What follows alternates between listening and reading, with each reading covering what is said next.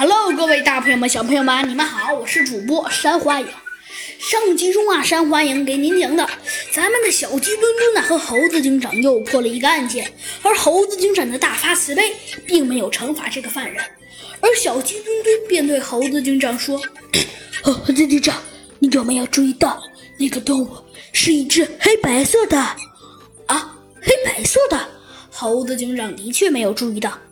这么说，没错，猴子警长，我觉得他有可能是破坏者联盟的人。”猴子警长问道：“没错。”猴子警长半信半疑的想了想，说道：“哎，小鸡墩墩，算了，先放了他吧。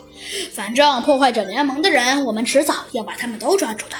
放一个就放一个。”呃，好吧，小鸡墩墩啊，显得有些无奈。就这样，时间呐，跟时间的小马车一样啊，跑得飞快。没一会儿。猴子警长和小鸡墩墩呐，在大草原上快乐的时光就过去了。他们又回到了那个普普通通的、还有很多暗子而又生动有趣的大的森林都市。这是一个星期日的晚上，猴子警长正津津有味地读着报纸。唉，真是没想到，这个破坏者联盟又来捣乱了。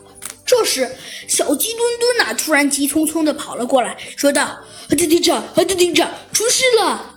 哦，猴子警长放下报纸，问道：“小鸡墩墩，有什么事儿？”呃，弗兰熊找我们。啊，弗兰熊？哦，好吧，不知道那个大天才现在又在干什么。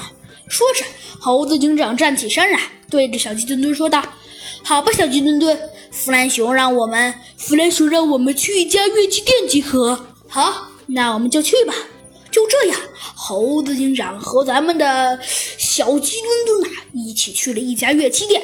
只见呢这家乐器店的门口啊，已经站了很多警察，而最显眼的啊是一只熊。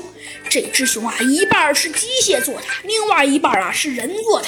他哦吼吼说道：“哦哈哈，不用担心，乐器店的老板。”这事儿我一定啊，不对，我最懂科学的天才，最有品味的坏蛋，一定会找出，呃呃，一定会呃将这个案件呃的的的呃呃告诉你们的。